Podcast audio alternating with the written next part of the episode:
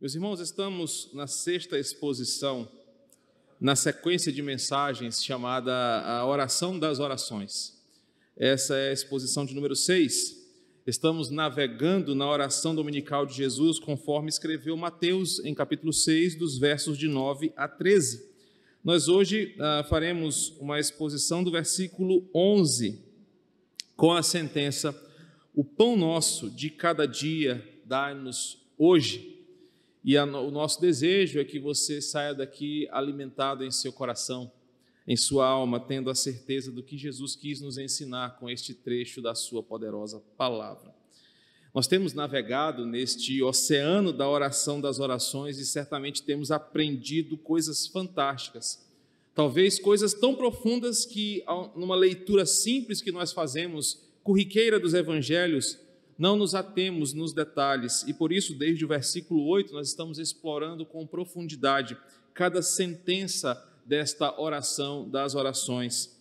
E a nossa postura foi, foi mexida aqui nesses dias, né? Nós aprendemos sobre quem é esse Deus a quem nós oramos, como nós devemos nos portar em oração, como nós devemos nos relacionar em responsabilidade com Ele e também o que Ele exige de nós como mudança da nossa arrogância pecaminosa, da nossa exaltação pessoal, para uma postura de aceitar e viver a sua vontade soberana, boa, perfeita e agradável. Foi o que vimos na semana passada.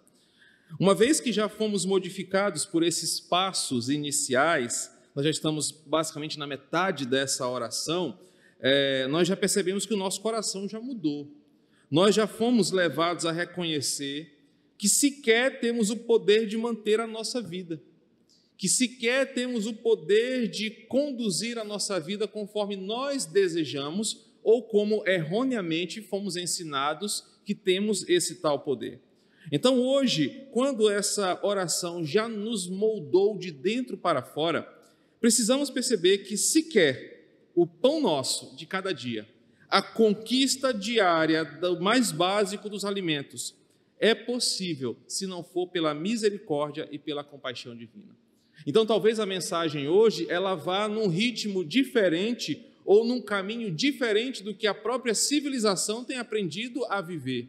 A ideia de desbravar o meu futuro, a ideia de ter as minhas garantias e certezas em minhas mãos daquilo que me dá segurança, paz e estabilidade. Quando alguém chega nesse ponto da oração, quando alguém chega nesse nível da oração, ah, certamente haverá um impacto, como foi na semana passada. Quem participou e acompanhou a exposição da sentença Seja feita a tua vontade, aprendeu que nós somos sacudidos por essa oração e somos quebrados fortemente de dentro para fora numa arrogância que nós temos de querer ser o centro das atenções, inclusive na nossa vida. E se a exposição da semana passada sacudiu você, arrancando de você uma segurança pecaminosa que você acha que tem sobre a sua vida, a sentença de hoje também será muito provocativa, porque vai transformar a sua alma arrogante, a sua alma vaidosa, a sua alma pseudo-autônoma para uma alma convertida que sabe e reconhece que todo bem, sustento, amor, livramento, cura, sucesso e outras tantas coisas mais, se não vierem da mão do Senhor que nos criou e que nos ama, serão impossíveis para que nós possamos desfrutar aqui. Então a sentença de hoje nos leva a pensar que desde o mais básico, o pão nosso de cada dia, até mesmo coisas que não costumamos pensar, como a manutenção da nossa vida, não dependem de nós, não dependem da nossa inteligência, do nosso desejo por fazer acontecer, da nossa ah, esperteza, da nossa qualificação, mas dependem num nível muito mais profundo do Deus a quem nós chamamos de Pai, como é o começo da oração. O trecho em questão hoje nos levará a um estado de humilhação que eu chamei de uma humilhação prazerosa e uma humilhação recompensadora.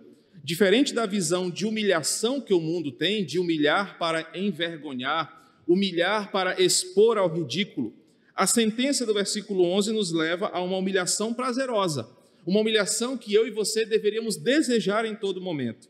Uma humilhação que se agrada em saber que diante de quem eu me humilho, eu sou recompensado com bênção e louvor, com bênção e compaixão. É uma humilhação que me leva a perceber que diante daquele em quem eu me humilho ou para quem eu me humilho, ele prometeu fazer em favor dos seus o melhor que ele puder.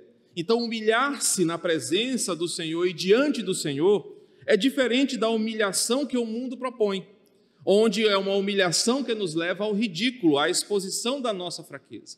Mas quando entendemos, pão nosso de cada dia, dá-nos hoje, significa que a nossa alma se humilha de forma prazerosa, significando, Senhor, eu tenho prazer em estar reconhecendo publicamente que o que eu tenho vem do Senhor. Porque sabendo que vem do Senhor, o Pai nosso que está nos céus, o que virá da tua parte para nós, teus filhos humilhados, sempre será bom, perfeito e agradável.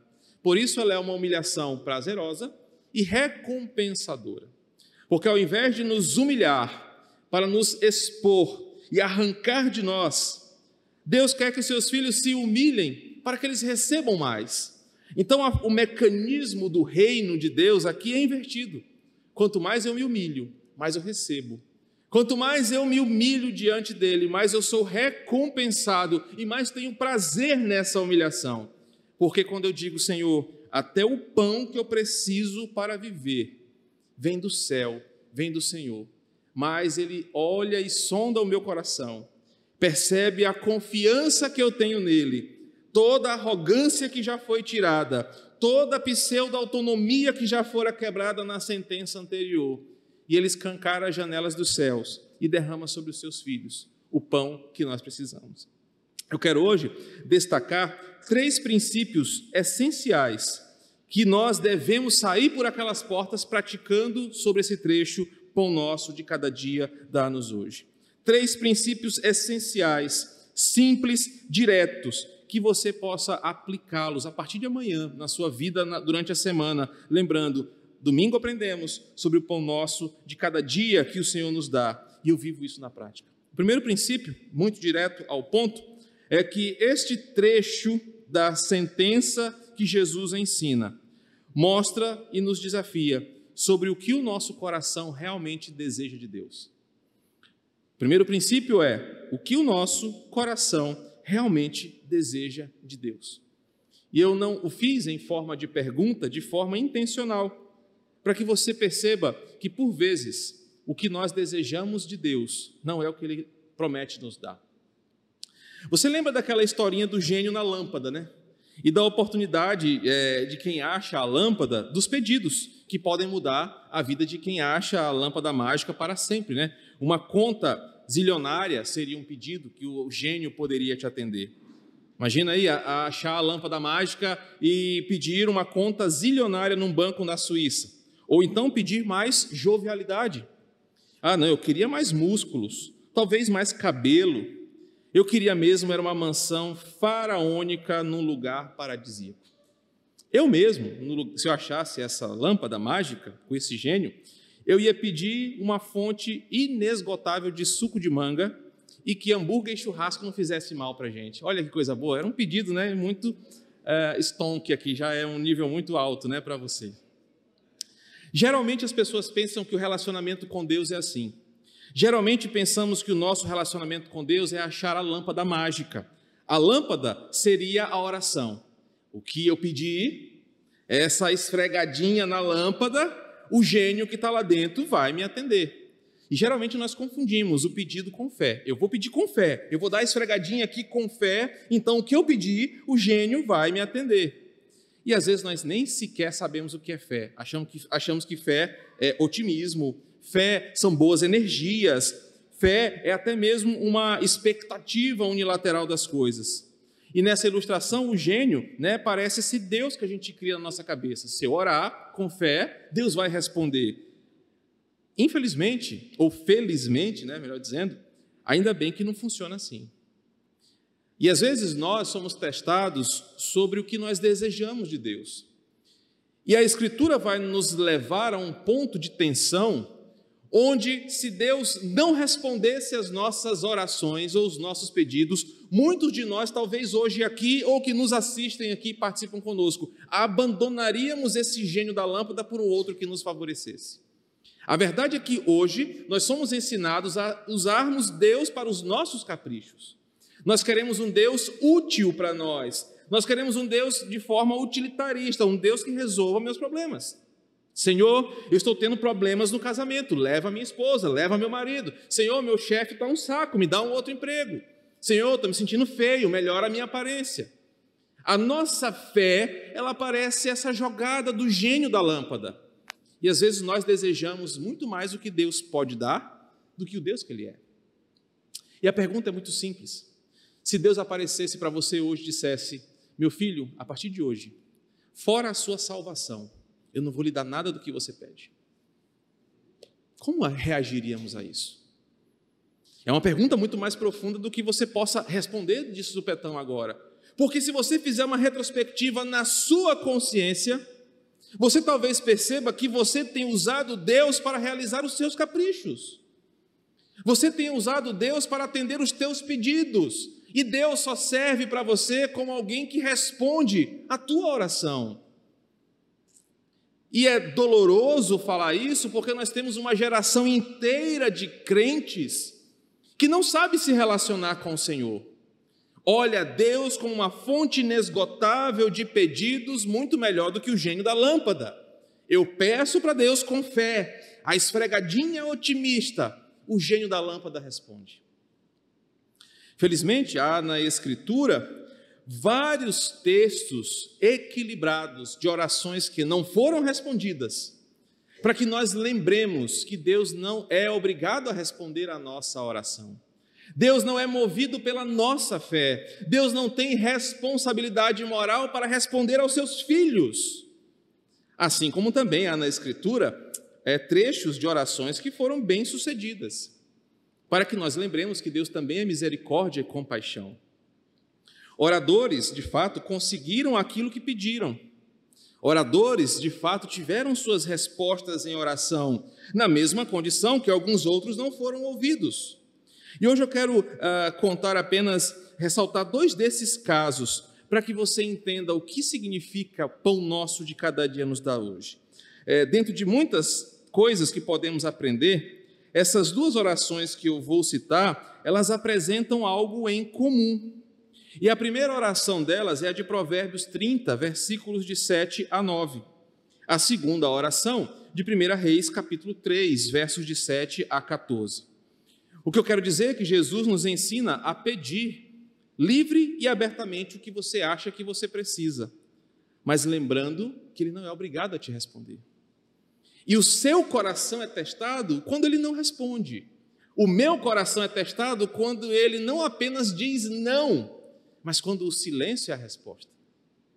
Quando nós observamos essas relações das duas orações, nós percebemos que Deus nos permite, como um pai, pedir o que a gente quiser, de forma aberta, de forma livre. Por isso que alguns pedem mais saúde, outros pedem alguns anos de vida, outros pedem emprego, um namorado ou uma namorada, mas sabendo uma coisa, Deus quer o melhor para nós e por vezes o melhor é não dar. Porque Ele sabe que o nosso coração não está desejando o que é correto, não está desejando o que é central, está desejando apenas o que é supérfluo. No entanto, precisamos entender que nós não temos o direito de exigir que Deus nos dê qualquer coisa. E esse é um ponto que deve ser muito bem estabelecido, porque isso diferencia cristãos maduros de uma onda de cristãos insensatos que ofendem ao Senhor. Por que, que Deus se dá o direito de não responder orações que o meu coração deseja? Pelo simples fato de que Ele é Deus e eu não. E a oração é esse mecanismo de alguém insuficiente e humilhado recorrendo a quem pode fazer alguma coisa. Então, quando você na sua igreja ou na sua teologia exige, determina, reivindica e usa jargões poderosos contra Deus, o que você está querendo, em outras palavras, é: Senhor, sai desse trono, eu vou sentar porque eu tenho direitos. E em Mateus 7, do 7 ao 11, você pode ler depois, você vai perceber que nós não temos esse direito de exigir o que nós queremos. Nós somos filhos, é verdade, somos amigos, é verdade, mas jamais devemos esquecer da reverência, submissão e obediência. E aí essas duas orações que eu coloquei para você vai nos ajudar a perceber que nós não temos direitos, nós não temos a, a autoridade para exigir nada de Deus, porque nada é nosso, nada é meu, tudo é dele, cedido amorosamente por ele para que eu viva aqui. E aqui está o segredo da primeira oração. Em Provérbios 30, versículos de 7 a 11, você vai encontrar a oração de Agur. E Agur, alguns dizem que era um outro nome, um, um codinome para o rei Salomão. Mas outros dizem que era um personagem sábio que contribuiu para a formação dos provérbios aqui. E você vai perceber que Agur ora assim: Duas coisas te peço, não me negues, antes que eu morra. Afasta de mim a falsidade e a mentira. Não me deis nem a pobreza, nem a riqueza dá-me o pão que for necessário, para não suceder que, estando eu farto, te negue e diga: Quem é o Senhor? Ou que, empobrecido, venha a furtar e profane o nome de Deus. A oração de Agur aqui, ela, ela, nós percebemos que ele pede a Deus que, em reconhecimento do cuidado e da proteção divina, Deus o livre dos próprios enganos do coração. Talvez você já tenha lido esse provérbio várias vezes, mas se você olhar para Agur, ele está orando dizendo o seguinte: Senhor, livra-me de mim mesmo. Eu te peço uma coisa só, não me negues, ou duas coisas. A primeira delas, me livra de mim mesmo, dos enganos do meu coração. A palavra traduzida aí no começo por falsidade, literalmente significa hipocrisia diante de Deus. Agur está dizendo o seguinte: Deus me livra de ser o hipócrita diante do Senhor. Agur quer que realmente, primeira e poderosamente, Deus o livre de tudo que pode afastá-lo da comunhão com o Criador. Olha que oração preciosa. Agur começa dizendo o seguinte: Senhor, uma coisa te peço em primeiro lugar, tira de mim tudo que soe como hipocrisia para eu estar contigo. Sabe o que, que Agur está pedindo, irmãos? Em outras palavras, Deus me afasta dos pecados que me seduzem, me afasta das correntes que eu mesmo coloco em mim como hipócrita, e às vezes culpo o diabo, culpo o outro, mas que eu sou responsável por elas, porque eu amo o pecado. Agu está dizendo: Senhor, me afasta disso, não me deixa ser um escravo de mim mesmo, não me deixa ser um escravo das paixões mundanas, porque eu não quero estar como um hipócrita diante do Senhor. Para este orador, a coisa mais importante é ter o seu coração limpo diante de Deus. O que, que o seu coração realmente deseja? O nosso coração, irmãos, deveria desejar mais do que todas as outras coisas, mesmo a manutenção da vida aqui, não ter barreiras de pecados entre nós e o Senhor. É por isso que os puritanos eles são mestres nisso. Porque esses homens oravam por horas e por vezes em choro profundo de alma, porque eles sabiam que por vezes nós que assumimos o púlpito, você que assiste e participa dessa programação ou que está aqui, entra diante da presença de Deus com falsidade, com hipocrisia. Você chega diante de Deus com as suas vestes imundas e sujas pelas correntes pecaminosas que você coloca em você e quer que Deus responda a sua oração. O que nós deveríamos desejar em primeiro lugar é: Senhor, me livra de mim mesmo, me livra da falsidade, me livra da hipocrisia. Em segundo lugar, observe que Agur faz petições materiais, porque isso não é pecado. Mas observem que a forma como ele pede é importante para nós. Ele não quer ser levado a situações onde o seu coração será tentado além das suas forças. Ele sabe que se ele enfrentar os extremos, a sua fé vai falhar. Veja que percepção de si ele tem, coisa que Pedro não tinha. Senhor, ainda que todos te abandonem, eu, Pedro, o valentão, jamais te negarei. Agur faz diferente, Senhor. Eu conheço as minhas fraquezas. Eu conheço os meus limites. Eu sei que se eu for pobre bastante, eu posso roubar e profanar o teu nome. Mas eu sei que se eu for rico bastante, eu vou te esquecer e vou zombar de ti. Por isso eu não quero, Senhor, não é a riqueza e não é a pobreza, mas eu quero que o Senhor evite de me colocar em extremos, porque eu sei que eu vou cair. Queridos, olha que nível de oração esse homem faz. Porque talvez você já pediu para ganhar, para ser um milionário, não, não, igual aquele milionário lá de Pinheiros que ganhou na Mega Sena. Com certeza você já orou por bens materiais, eu não estou condenando você por isso. Mas será que a tua oração passou por essa peneira dos teus limites? Da sinceridade que você tem das suas falhas? Agur ora e fala: Senhor, me dá o pão que eu preciso. Porque se eu for rico demais, e muitos querem a riqueza, eu me conheço, ou talvez nem me conheça a esse ponto, eu vou abandonar o Senhor, eu vou confiar nas riquezas. Ou talvez desesperado pela vida, eu não vou confiar no Senhor. Por isso ele pede: dá-me o pão que for necessário. Ou, em outras palavras, Senhor, dá-me o pão que o Senhor sabe o que é melhor para mim. Por vezes nós pedimos coisas pautadas nas frustrações presentes, irmãos, é verdade sem ponderar, ponderar o quanto essas coisas não atenderiam às demandas mais profundas do nosso coração. E deixa eu explicar isso um pouco melhor. Por exemplo, se você está com fome, duas coisas que você não pode fazer. Aprenda isso e isso na prática. Primeiro, é entrar num supermercado com fome. Você vai comprar tudo o que você não precisa. E sentar numa churrascaria onde o rodízio é barato. Você estará encrencado depois com azia e má digestão. Você está com fome? logicamente você deseja muita fartura. Você deseja saciar aquela necessidade urgente. Se você se acha feio, ou magro demais, ou gordo demais, você pede o corpo perfeito. E às vezes você vai aos extremos, porque você está pensando na situação presente. Se você está passando raiva com o seu chefe, se você está estressado com o seu marido, com a sua esposa, com o seu carro, com a sua moto, ou porque não tem uma dessas coisas, você por vezes ora para Deus mudar aquela situação. E às vezes essa é a forma como nós nos relacionamos com Deus, motivados pela frustração presente. Senhor, eu quero mudar essa realidade. Senhor, eu quero mudar este quadro. Mas se você parar para pensar, e ponderar biblicamente o que você está pedindo. Você manteria essas orações? Quando, por exemplo, você está farto dessa vida e você para para orar e você pergunta: Deus, qual é o teu propósito para mim?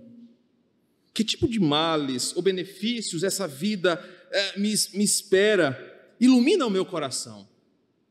Se nós aprendêssemos com Agur a orar por coisas mais profundas, nós não seríamos tentados a pecar na nossa oração e colocar Deus contra a parede. Senhor, eu quero isso, Senhor, eu quero aquilo, Senhor, eu não aceito um não. E por vezes nós pedimos o desnecessário para o Senhor. Um certo pastor puritano nos ajudaria aqui com uma citação. Eu posso ser capaz de pedir a Deus para me conceder uma dádiva em particular, qualquer uma que seja delas, mas no final de tudo, eu devo me contentar com o que Ele me dá.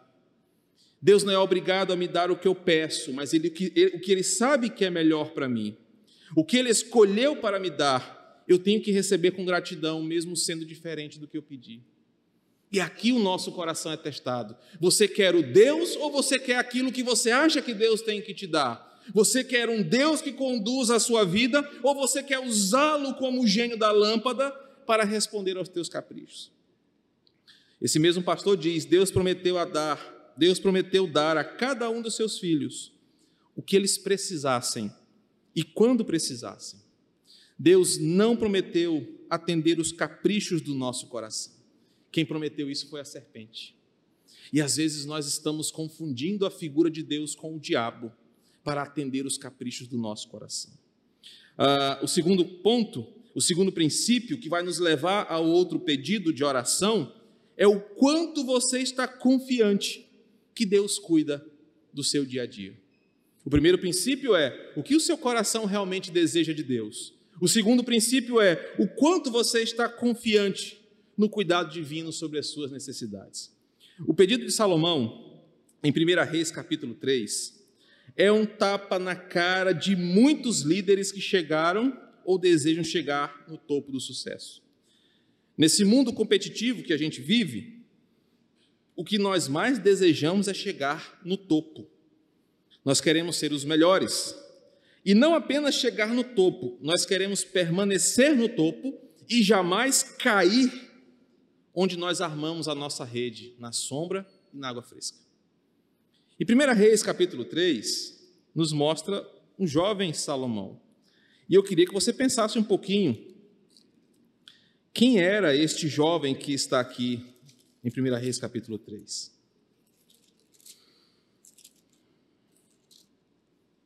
A partir do versículo 3, eu não vou citar todo o texto. Salomão era nada mais, nada menos que o herdeiro do mais poderoso império daquele tempo. Ele era dono de uma riqueza, de um prestígio e de um respeito herdado pelo seu pai, ninguém mais ou ninguém menos que o grande rei Davi. Salomão era a figura mais importante daquela região naquele tempo. A expectativa sobre ele era tão grande que um boicote, um golpe estava sendo dado aqui pelas costas de Salomão nos capítulos 1 e 2. Mas na mesma proporção que ele era um jovem privilegiado, imagina, Salomão nunca soube o que é entrar em terminal de integração e pegar um ônibus lotado. Salomão nunca soube o que é espremer a pasta de dente até o finalzinho e tem até uma técnica de cortar a pasta de dente para tirar o restinho da pasta. Ele era um homem rico, novo, como diz o ditado, né? Rico, bem novinho. Mas, na mesma proporção que ele era privilegiado, ele era também pressionado, cobrado, invejado pelos seus inimigos. E, de repente, o texto conta que ninguém menos do que Deus aparece para Salomão num sonho. Olha o versículo 5 do capítulo 3. Em Gibeão apareceu o Senhor a Salomão de noite em sonhos. E não apenas isso, Deus disse para ele: Salomão, Pede-me o que queres que eu te dê. Já não bastasse ele ser rico, bonito, privilegiado, Deus ainda aparece para ele falar: Diga, meu filho, diga o que você quer. Você quer um Mundial para o Palmeiras? Eu vou te dar, isso aí é outra conversa. Fala o que, que você quer. É uma oportunidade de ouro que aquele jovem tem. E qualquer líder na posição de Salomão certamente pediria o seguinte: Deus, eu quero uma força descomunal para o meu exército. Eu quero que jamais o inimigo prevaleça contra as minhas fronteiras. Outro no lugar dele pediria o seguinte: Senhor, me dê uma vida tão longa que eu reine por mil gerações como rei soberano. Ou outro alguém poderia dizer o seguinte: Olha, Senhor, eu quero mais riquezas, eu quero mais mulheres, eu quero mais poder, eu quero muito mais do que eu tenho hoje. Só que o que Salomão pediu surpreende até hoje quem lê esse texto. O seu pedido é resultado de uma construção que mostra o quanto nós precisamos confiar em Deus, o quanto nós precisamos confiar no poder de Deus e no cuidado de Deus.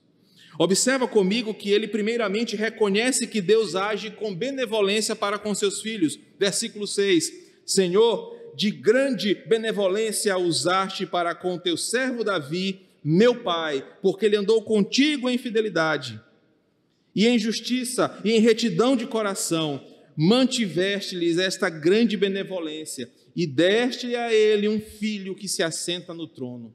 A primeira coisa que Salomão faz, entendendo o pão nosso de cada dia, é reconhecer que Deus é benevolente conosco.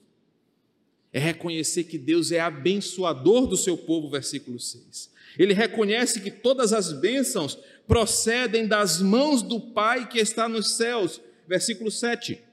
Agora, pois, Senhor, meu Deus, tu me fizeste reinar no lugar de Davi, meu pai. Não passo de uma criança, não sei como conduzir. O segundo princípio aqui é: Senhor, tudo o que está acontecendo na minha vida, os privilégios, as bênçãos com meu pai, comigo, não são porque meu pai era valente ou porque ele era um sagaz guerreiro, mas é porque tu, Senhor, abençoa o teu filho, como sempre abençoaste. Observem também que Salomão tem um reconhecimento pessoal: Senhor, eu sou uma criança. Eu sou uma criança indefesa diante dos desafios da vida, eu não sei fazer o que é correto. Eu não sei fazer o que devo fazer. E Salomão deveria ser um exemplo para nós hoje. Nós deveríamos ter essa mesma postura aqui de Salomão, reconhecimento da bênção, da provisão e saber que nós não somos nada diante dos desafios dessa vida. E por fim, Salomão reconhece que ele não sabe como proceder com o dia de amanhã. Somente depois dessa confissão é que o pedido de Salomão brota, observem comigo. Somente depois dele fazer essa confissão é que o, é que o pedido de Salomão brota e ele fala com o Senhor: Deus, o que eu peço é que o Senhor me dê, versículo 9, um coração compreensivo para julgar o teu povo. Caraca, que pedido! O próprio texto diz que essas palavras agradaram ao Senhor. E ele fala: Salomão, você não pediu riqueza, não pediu longevidade, não pediu vingança, você só me pediu entendimento. Querido, sabe por que Salomão não pediu riqueza, poder, virilidade, outra coisa? Porque ele sabia que o Senhor o tinha sustentado até ali. Porque ele sabia que Deus havia sustentado seu pai até aquele momento e ele haveria de continuar sustentando. Porque Deus tem um plano para os seus filhos e é esse Deus aqui que está dizendo: o pão de cada dia é eu que dou para vocês. Ao orar, pão nosso de cada dia nos dá, nos dá hoje, nós deveríamos aprender como Salomão, esse misto de gratidão, de reconhecimento, de humilhação, confiando que Deus vai nos dar o que nós precisamos. E a Bíblia diz que Ele dá muito mais do que eu preciso ou do que eu mereço. Essa dimensão de oração me coloca num grau de humilhação prazerosa. Senhor, para que, que eu vou pedir mais dinheiro?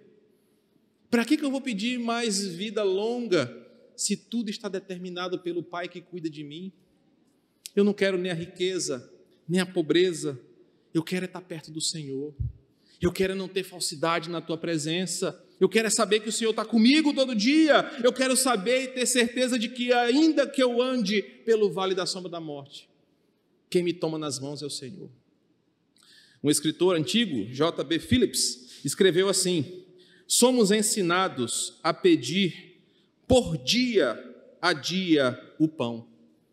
Não é pedir para encher as nossas dispensas, mas ele nos ensina a pedir o pão do dia, como os israelitas no deserto, na história do maná. Vocês lembram disso? A maneira cristã de viver é esta: é em constante dependência do Senhor. Porque se você tiver a certeza que a dispensa está cheia, você vai descansar. E eu vou usar um exemplo pessoal, que lá em casa sempre é motivo de Lely brigar comigo. Galão de água do bebedouro.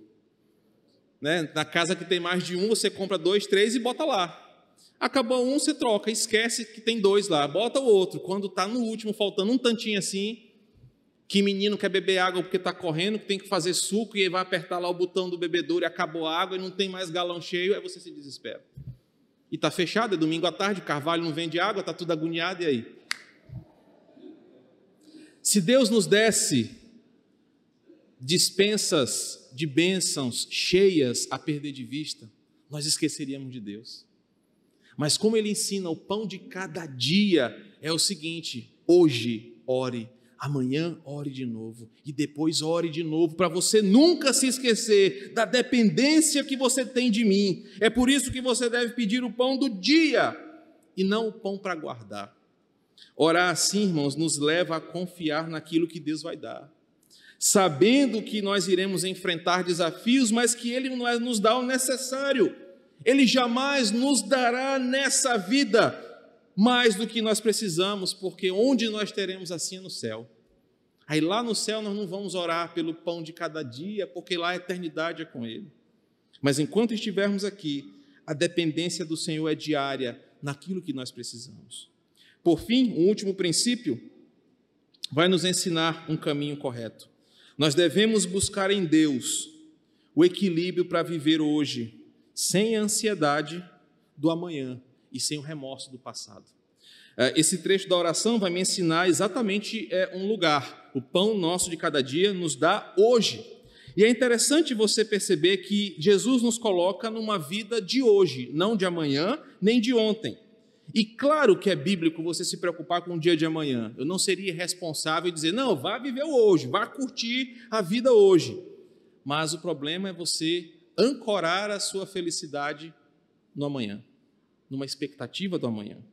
Então, quando você vive essa vida desequilibrada, você tem a tendência de ficar olhando ou para trás ou para frente o tempo todo. Para trás se arrependendo com amargura e com remorsos, para frente com ansiedade e com preocupação. E alguns de nós temos essa tendência de não conseguir olhar o hoje, só olhar para as coisas do passado ou para as coisas do futuro. E acaba que nós não aproveitamos o dia de hoje com o Senhor guardar rancores das coisas do passado, arrependimento de decisões que você tomou errado ou não tomou, se preocupar com o dia de amanhã, se preocupar com coisas da velhice, do futuro, coisas que não competem a você, te impedem de viver uma vida abençoada com Deus. Querido, permita-me dizer uma coisa aqui. Muitos aqui se preocupam tanto com a velhice e nem sabem se vão chegar lá. Muitos aqui se preocupam com o dia de amanhã, mas a ilustração de Lucas 12 diz: Louco, essa noite pedirão a tua alma, do que adianta celeiros cheios, se a vida não compete a você. E dois exemplos aqui são interessantes sobre o pão nosso de cada dia nos dá hoje. Vou contar só um por causa de, do tempo.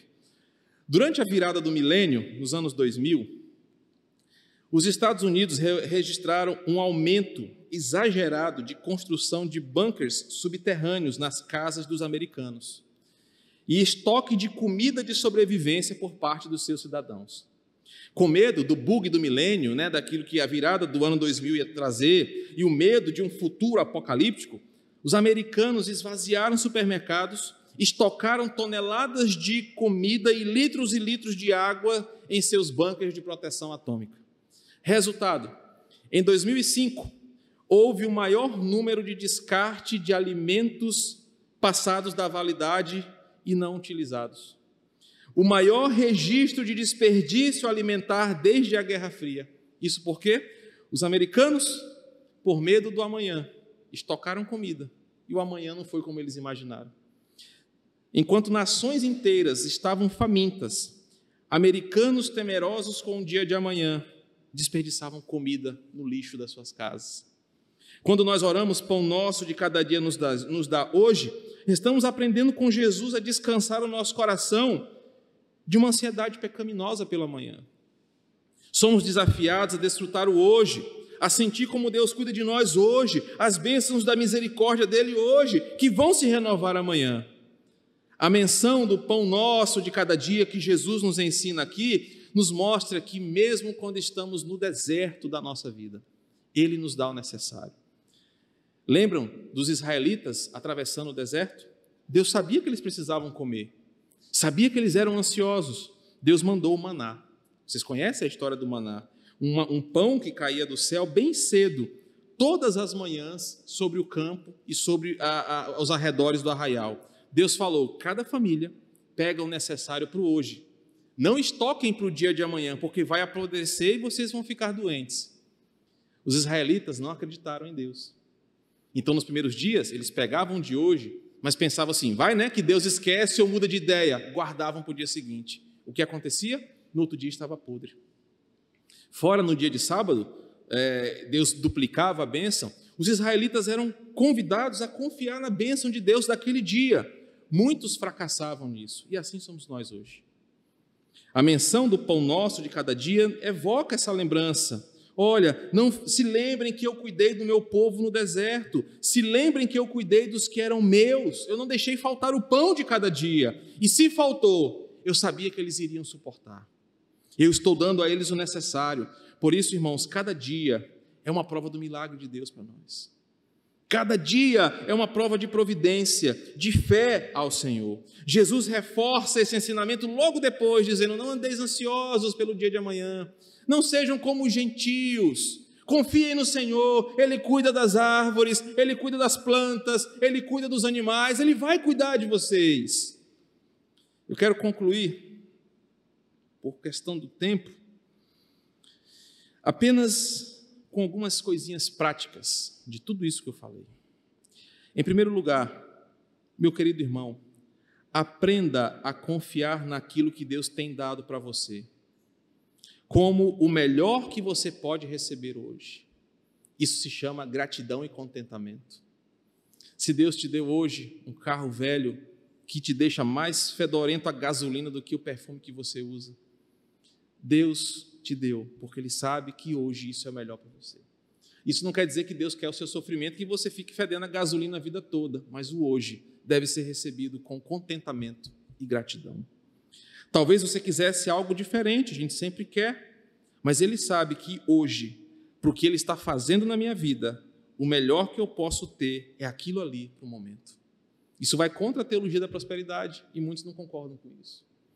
Em segundo lugar, desenvolva o hábito de confiar naquilo que vem de Deus para você e não de determinar como Deus tem que fazer as coisas e não de ficar exigindo ou querendo comandar como Deus faz. Somente quando a gratidão for maior do que esse teu sentimento arrogante é que você será feliz com o Senhor. Devemos ser gratos na fartura, devemos ser gratos na escassez, mas devemos ser gratos ao Senhor. E por fim, viva o hoje com Deus. Foi Ele que disse que as misericórdias dele se renovariam em todas as manhãs. Foi ele que disse que ele estaria conosco, jamais nos abandonaria. No Salmo ele fala: ainda que teu pai e tua mãe te abandonem, eu não vou te abandonar. Aprenda a viver o hoje com o Senhor, a desfrutar cada experiência do dia em gratidão ao Senhor, porque Ele está te dando a oportunidade de viver aqui hoje com Ele. Assim, descanse nos cuidados do Senhor, louve ao Senhor hoje, confie no seu cuidado hoje Confie no pão de cada dia que Ele dá hoje, livre de ansiedade, livre de amargura, livre de medo do dia de amanhã.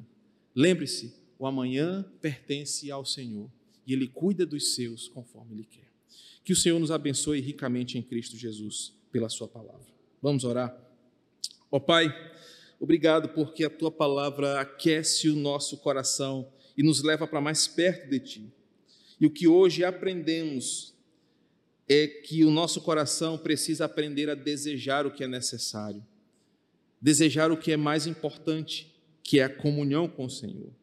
Aprendemos também, Senhor, que nós devemos testar a nossa confiança nos teus cuidados. E por vezes fracassamos nisso, quando nós duvidamos da tua providência, da tua provisão, da tua bênção e do teu cuidado.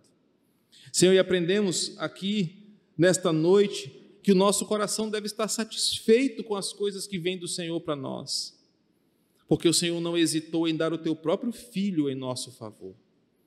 E o Senhor tem cuidado do teu povo, nos dando o pão de cada dia, não apenas como um alimento básico, mas como cuidado para uma vida aqui e na eternidade com o Senhor.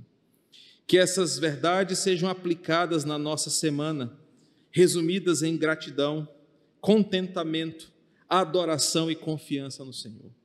E que assim possamos viver uma semana dizendo: Deus, obrigado pelo pão de cada dia que o Senhor tem derramado sobre o teu povo. Obrigado por ser esse Deus tão zeloso, cuidadoso da tua igreja. Um Deus que jamais nos deixará sozinhos diante das tempestades dessa vida. Obrigado por tamanha bênção e por teu infinito amor sobre nós. Assim oramos em nome de Jesus.